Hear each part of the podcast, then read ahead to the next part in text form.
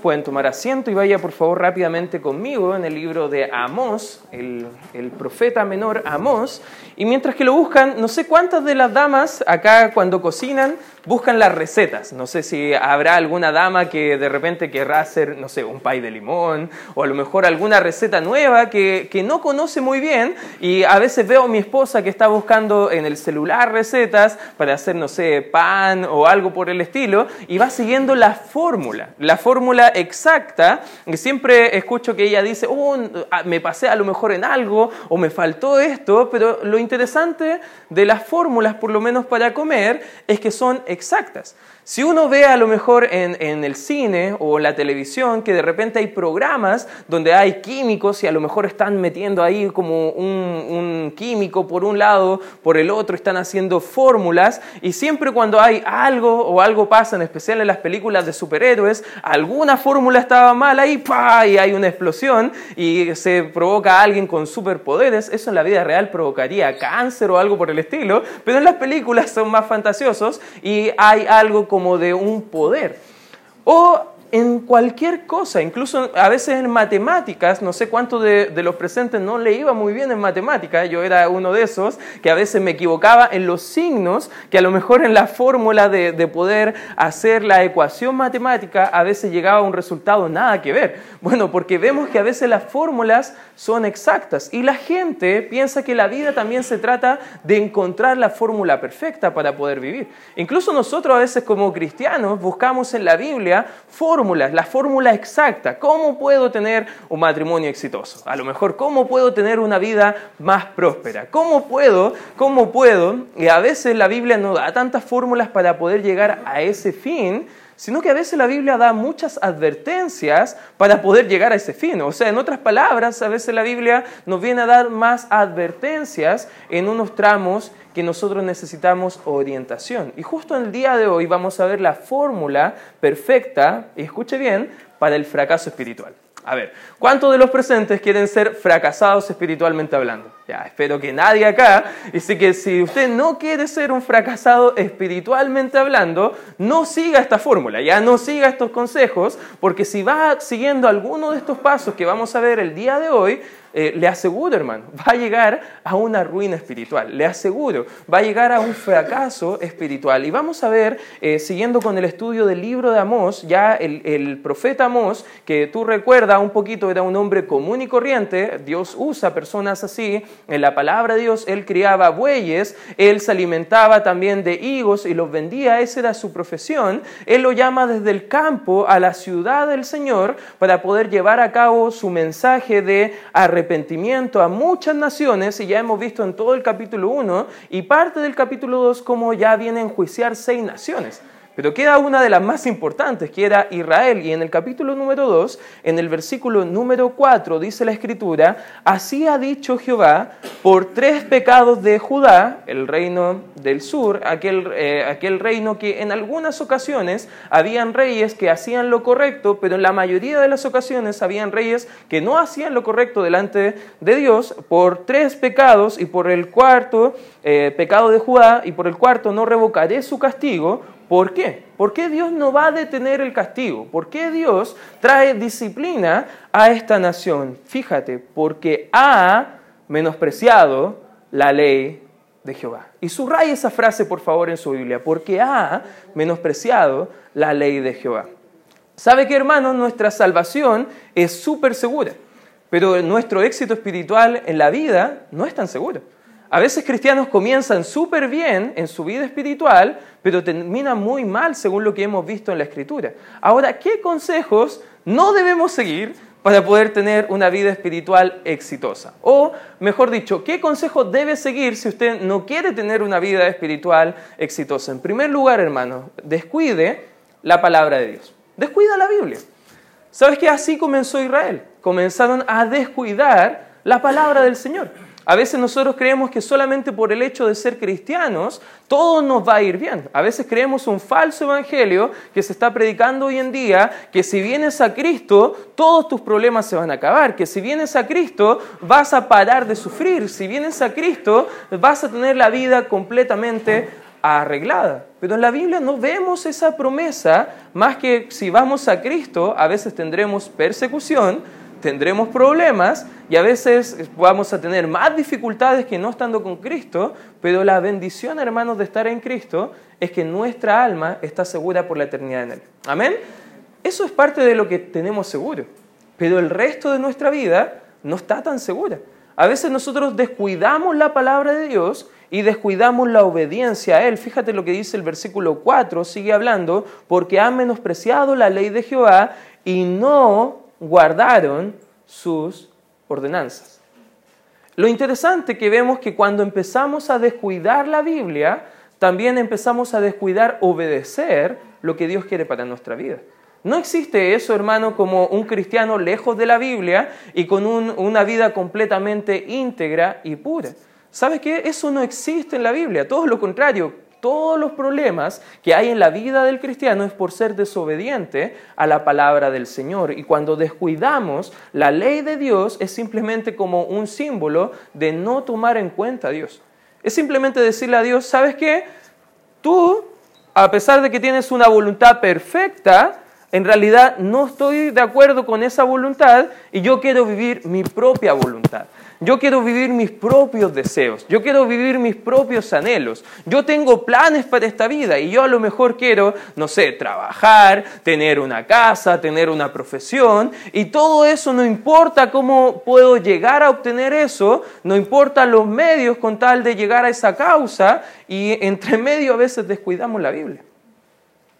Y a veces nos puede ir muy bien en la universidad, nos puede ir muy bien en el trabajo, nos puede ir muy bien donde estamos, pero si hemos descuidado la Biblia, espiritualmente estamos comenzando a fracasar. Si descuidamos la Biblia, es el primer paso donde todo comienza en nuestro descenso a la ruina espiritual. ¿Sabe qué? Vaya conmigo, por favor, al libro de Josué. El libro de Josué, acompáñeme por favor ahí, a Josué capítulo 1. Fíjate lo que dice el capítulo 1 y para dar un poco de contexto de todo lo que está pasando, recuerda, el pueblo de Israel han pasado 40 años vagando por el desierto, buscando la tierra prometida. Por su incredulidad, toda una generación murió en el desierto y ahora se levanta una nueva generación para entrar a Canaán, la tierra prometida. Moisés acaba de morir y ahora su sucesor Josué va a entrar y tiene todo un pueblo que liderar y sabes que ese pueblo tiene un poco de miedo porque su líder al parecer está también teniendo miedo. Y vemos en la escritura, en el capítulo 1 de Josué, que Dios le dice, Josué, esfuérzate y sé valiente. Esfuérzate y sé valiente. Esfuérzate y sé valiente. Al final del capítulo, el pueblo le dice, Josué, si tú estás con Dios, Dios está contigo, te vamos a obedecer, pero solamente tú esfuérzate y sé valiente.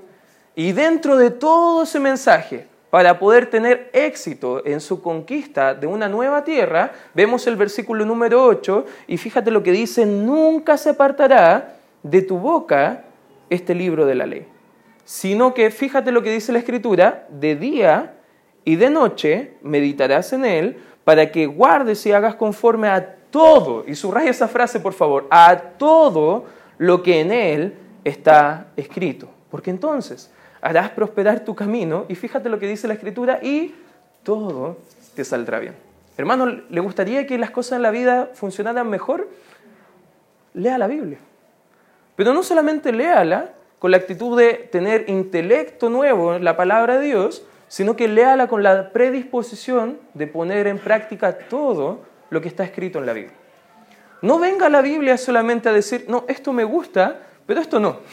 No, me gusta la parte donde habla de prosperidad económica, pero no me gusta la parte de cuando tengo que perdonar. me gusta cuando habla de tener hijos que sean obedientes, pero no me gusta la parte donde yo también no debo exasperar a mi hijo. Me gusta la parte, no, sé si va entendiendo la idea, hermano. ¿Sabes que cuando comenzamos a descuidar nuestra vida espiritual, comenzamos un descenso y una ruina? El problema en nuestras vidas comienza cuando comenzamos a descuidar la palabra de Dios. ¿Sabes que cada día tenemos que tomar decisiones pequeñas? Y esas decisiones pequeñas pueden repercutir la salud y la eternidad de nuestra alma. Una decisión que tenemos que tomar cada día, como dice en Josué, meditar en la palabra día a día. ¿Cuántos de nosotros al levantarnos a veces tenemos problemas? A lo mejor comenzamos el día con una discusión familiar, a lo mejor vamos tarde porque no escuchamos el despertador y no alcanzamos a lo mejor a hacer nuestro devocional y de repente toda esa mezcla, toda esa fórmula de cosas que van añadiéndose en nuestra vida, descuidamos la Biblia y durante el día la bendición que a lo mejor pudimos tener en la mañana de meditar en un principio, que pudo cambiar todo nuestro día, lo olvidamos. ¿Y sabes qué? Descuidamos un día. Y sin darnos cuenta, descuidamos otro día. Y descuidamos una semana. Y descuidamos un mes. Y de repente no nos damos ni cuenta cuando ni siquiera estamos leyendo por un tiempo prolongado la palabra de Dios. ¿Sabes que a veces en consejería, a veces gente, yo le pregunto, ya, ¿cómo, ¿cómo anda todo? Y me dice, no, todo mal, pastor, anda esto mal, esto otro mal. Bien, y le hago la siguiente pregunta, ¿cómo está su lectura de la Biblia? ¿Está leyendo la Biblia? Y la mayoría de las veces, no digo que siempre, pero la mayoría de las veces la gente me dice, no. O si me dice que sí, yo le digo, a ver, ¿qué leíste? ¿Cuándo fue la última vez que leíste? No, sí, es que ah, como el patito Juan que estaba hablando ahí con, con la... Ah, sí, no, no, sí, yo leo, yo leo, así, pero nunca leyeron. ¿Sabes qué? Así comenzamos, sin darnos cuenta, a descuidar de a poco la palabra del Señor. Comenzamos de a poco a no tomar en cuenta lo que dice la Biblia. Y si lo leemos, lo leemos con una actitud no correcta de poner en práctica lo que dice la palabra de Dios. Así vivió Israel por más de 490 años. Qué triste, hermano. A veces nosotros podemos estar así quizás una semana, un par de días, pero imagínate una vida completa sin tomar en cuenta la palabra del Señor. Comienza quizás un día no leyéndola y no te das ni cuenta cuando ni te estás congregando. ¿Cuántos conocen en creyentes que un día estaban firmes en los caminos del Señor, incluso sirviendo, hoy ni siquiera se están congregando en ninguna iglesia? ¿Conoces alguno? Yo conozco a varios. Y la verdad es muy triste. ¿Cómo comienza eso, hermano? Comienza descuidando la palabra del Señor. El primer ingrediente de esta fórmula perfecta para el fracaso, hermano, es no lea la Biblia y si la lea, no la obedezca. Ya, si quiere tener una vida destruida por el pecado, siga esta fórmula, descuide la palabra del Señor. Fíjese lo que sigue diciendo. Volvamos a Amós, capítulo 2. Sigue hablando la Biblia dice, y les hicieron errar en sus mentiras y en pos de los cuales anduvieron sus padres, prenderé por tanto fuego en Judá, el cual consumirá los palacios de Jerusalén. Así ha dicho Jehová, por tres pecados de Israel y por el cuarto no revocaré su castigo, porque vendieron por dinero el justo y al pobre por un, por un par de zapatos. Versículo 7, pisotean en el polvo de la tierra las cabezas de los desvalidos y tuercen el camino de los humildes. Y el hijo de su padre se llega a la misma joven, profanando mi santo nombre. Sobre las ropas empeñadas se acuestan junto a cualquier altar y el vino de los multados beben en casa de los dioses. Imagínate, descuidaron la Biblia y ahora están cometiendo pecados horrendos que Dios le había exigido que nunca cometieran. Vemos en la Biblia, en el Nuevo Testamento, que había un hombre que estaba haciendo una vergüenza de una iglesia llamada Corinto, que estaba acostándose con la esposa del papá. No era la madre, pero era algo que ni aún en los incrédulos se había escuchado hablar de tal aberración. Y al parecer en el pueblo de Israel era como pan de cada día. Y Dios había prohibido antes esas cosas. Fíjate, están entrando de mal en peor. Versículo 8, ya lo leímos, versículo 9, y aquí está el segundo principio que vamos a ver el día de hoy. Si quieres tener una vida destruida, descuida la Biblia, pero en segundo lugar, hermano, también no tengas gratitud para Dios. No seas agradecido con Dios. A ver, si hago una pregunta antes de leer los siguientes pasajes, ¿cuántos de nosotros podemos estar agradecidos de Dios que ha hecho una gran obra en nuestras vidas? ¿Amén? Parece que no está muy convencido. ¿Cuántos estamos realmente agradecidos por el Señor? ¿Amén? Si está agradecido, ¿sabe qué? Demuestre esa gratitud al Señor. Fíjate lo que vemos en el pueblo de Israel en el 9. Yo destruí delante de ellos al amorreo, cuya altura era como la altura de los cedros y fuerte como una encina. y destruí su fruto arriba y sus raíces abajo. Y a vosotros os hice subir de la tierra de Egipto, la tierra de esclavitud donde ellos estaban, y os conduje en el desierto cuarenta años para que entraseis en posesión de la tierra del amorreo. Era esa tierra prometida.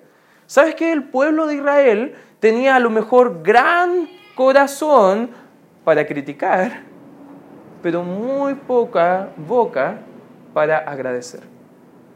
¿Te das cuenta que a veces en el, en el desierto, vemos en el libro de Éxodo, que Dios le estaba dando el maná, le estaba dando agua de la peña, estaba dándole codornices cuando se cansaron del maná, ¿y qué era la actitud constante del pueblo de Israel? Ah, Señor, ¿por qué nos sacaste de Egipto? Para venir a morir acá en el desierto. Está todo malo en nuestra vida. No tenemos que comer y comiendo el maná. Desagradecidos. ¿Sabes que a veces podemos ser muy poco empáticos con Israel? Porque decimos, no, esas personas, pucha, que eran mal agradecidas con Dios. No, no puedo entender eso. Pero si somos honestos, a veces nuestras vidas son igual que las del pueblo de Israel. En nuestra vida somos igual de mal agradecidos, igual de poco agradecidos con el Señor porque Dios ha hecho tanto por nosotros, pero aún así nosotros estamos pensando en lo que nos falta y no las cosas que ya Dios nos ha dado. Hermano, Dios te ha dado tanto en esta vida y sabes que lo único que queda ahora es agradecer a Él por lo que ha hecho. Mira, acompáñame al libro de Efesios, por favor. Guarda, guarda tu espacio ahí en el libro de Amós, Efesios capítulo 1. Fíjate lo que dice la escritura. En el versículo 3 dice, bendito sea el Dios y Padre de nuestro Señor Jesucristo, que nos bendijo, y fíjate, subraya esta frase por favor, en toda bendición espiritual. ¿En dónde dice la escritura? En los lugares celestiales, en Cristo oh, vamos a la iglesia para tomar una bendición. No, hermano, somos completamente benditos en Cristo. ¿Entiende eso, hermano? Antes, ¿cuál era nuestra condición? Estábamos lejos de Dios, separados del cielo, separados de Dios. Éramos pecadores. Efesios 2.1 dice que Él nos dio vida a nosotros cuando estábamos muertos en nuestros delitos y pecados. Espiritualmente, hermanos, no podíamos tener una relación con el Señor. Juan 3:18 dice que estábamos condenados al infierno. Dice Romanos 6:23 que la paga por nuestro pecado, porque todos hemos pecado, dice que la paga por nuestro pecado es la muerte. ¿Sabes qué? Nuestra condición antes de conocer a Dios, antes de Cristo, era una condición espiritual muy pobre. No había nada bueno en nosotros. Incluso lo poco que podíamos hacer, según el libro de Isaías, eran como trapos de inmundicia para el Señor. Era algo horroroso, era algo asqueroso comparado con la santidad del Señor. Pero Dios en Cristo no solamente nos dio la salvación, la vida eterna, hermano, y damos gracias a Dios por la salvación y vida eterna, amén, porque solamente por Él tenemos esa salvación, como dice el libro de Efesios capítulo 2, versículo 8, que por gracia sois salvos por medio de la fe, y esto no es de vosotros, pues es un don de Dios, no por obras, para que nadie se gloríe. ¿Sabes que todo eso en la salvación, la gloria es para el Señor? Y debemos estar agradecidos a Dios por la salvación, amén, hermanos. ¿Cuándo fue la última vez que agradeciste por la salvación de Dios? ¿Cuándo fue la última vez que agradeciste por despertar el día, en las mañanas? Abriendo tus ojos diciendo, gracias Señor, por la bendición de tener un día más de vida. ¿Cuándo fue la última vez que agradeciste a Dios por tu cónyuge? ¿Cuándo fue la última vez que agradeciste a Dios por tus hijos? ¿Cuándo fue la última vez que agradeciste a Dios por tu trabajo, por tus estudios, por el privilegio de vivir donde vives y no vivir en otra parte. ¿Sabes que a veces si somos honestos, la cultura donde vivimos nos satura con cosas de ver las necesidades de lo que no tenemos, que con lo que tenemos empezamos a ser mal agradecidos? Y si somos honestos, hermanos, tenemos mucho más de lo que merecemos. Amén. Por su misericordia no hemos sido consumidos. Nuevas son cada mañana, dice el libro de lamentaciones para siempre debe ser la gratitud de nuestro corazón hacia el Señor. Fíjate lo que dice el libro de los Salmos, Salmos capítulo 103. Acompáñame por favor ahí. Salmos capítulo 103. Fíjate la actitud del salmista en el versículo 1. Bendice alma mía Jehová y bendiga a todo mi ser su santo nombre. Bendice alma mía Jehová y no olvides ninguno de sus beneficios. Hermano, un alma no grata, un alma no agradecida ante el Señor, es un alma que está olvidando los beneficios que tenemos ahora en Cristo. Fíjate lo que dice el libro de Primera de Tesalonicenses. Primera de Tesalonicenses, acompáñame al Nuevo Testamento, por favor. Primera de Tesalonicenses, capítulo 5. Fíjate lo que dice el versículo 18. Dice la Escritura, dad gracias en todo. Y remarca esa palabra, por favor, en tu Biblia. Si tus hijos un día están mal agradecidos por la comida, aquí tienes un versículo para poder animar a tus hijos a poder comer bien. Si tu esposa está recriminando por todo, aquí tienes un versículo para poder animar. Si tu esposo a lo mejor está llegando a la casa y diciendo, y no me estás esperando con comida calentita o con cosas por el estilo, acá tienes un versículo, hermano, porque independiente de nuestras circunstancias, la voluntad de Dios es que seamos agradecidos en todo. Porque fíjate lo que dice la Escritura, porque esta es la voluntad de Dios para con vosotros en Cristo Jesús. Hermano, quiere tener fracaso en su vida espiritual, en primer lugar, descuide la Biblia. Pero en segundo lugar, no agradezca a Dios por nada. Quéjese por todo. Ah, vaya al Señor solamente con críticas hacia Él, cómo hace las cosas. Vaya hacia Él solamente hablando lo malo, pero no agradeciendo por lo bueno. Y eso es parte de cómo comenzar a entrar también en nuestras vidas el orgullo. Fíjese, vuelva conmigo por favor al libro de Amós, el libro de Amós capítulo 2 porque la historia sigue, fíjate lo que sigue hablando, Israel por ingratitud cayó en muchos pecados, vemos en el 6 y el 7 que cayeron en opresión a los pobres, en el 7, en el 7 también vemos que cayeron en pecados sexuales, en el 8 cayeron en la bebida, en el vino, en la embriaguez, también vemos también en el contexto que era una nación orgullosa, pero ahí llegamos hasta el versículo número 10 y el 11 dice, y levanté de vuestros hijos para profetas y de vuestros jóvenes para que fuesen nazareos. Un voto, una persona con voto nazareo era una persona dedicada absolutamente al servicio y la obra del Señor. De hecho, em, Sansón, muchos lo recuerdan por ser una persona de mucha fuerza. Tú te acuerdas que tenía el pelo largo, que era una persona muy poderosa, que el Espíritu Santo venía a él y hacía una gran obra. Él era una persona que tenía el voto nazareo. ¿Qué tenía que hacer? No tenía que consumir alcohol, no tenía que rapar su cabeza, tenía que comer y depender 100% del Señor. Pero esas personas que Dios había escogido, profetas, gente dedicada al servicio de Él, voto nazareo, fíjate lo que sigue diciendo. ¿No es esto así, dice Jehová, hijos de Israel? Mas vosotros diste de beber vino a los nazareos y a los profetas mandaste diciendo, no profeticéis. Pues aquí yo os apretaré en vuestro lugar como se aprieta el carro lleno de gavillas. Y el ligero no podrá huir, al fuerte no le ayudará su fuerza, ni el valiente librará su vida. El que maneja el arco no resistirá, ni escapará el ligero de pies, ni el que cabalga en caballo salvará su vida. El esforzado de entre los valientes huirá desnudo aquel día, dice Jehová. La tercera cosa, hermano, si quiere tener una vida espiritual fracasada, no solamente descuide la Biblia, no solamente no sea agradecido hacia el Señor, pero en tercer lugar, hermano, algo muy importante, no te arrepientas nunca. Vive en pecado. Cuando venga el consejo de parte de Dios, no tomes en cuenta el consejo. Si alguien te dice, sabes que está mal, arrepiéntete. Por favor, te ruego por tu alma. Tú dile en ese día, no quiero. Simplemente, si quieres tener descenso, ruina en tu vida espiritual, no sigas el consejo de Dios. Ven a la iglesia, escucha la palabra de Dios y anda a tu casa y no la practiques. Dile, ni me importa, pastor, ese mensaje. Ni era para mí, era para otro. A veces pensamos así. De repente estamos escuchando mensaje y creemos como, pucha, justo no vino el hermano que necesitaba este mensaje. Pero no debe ser así, hermano.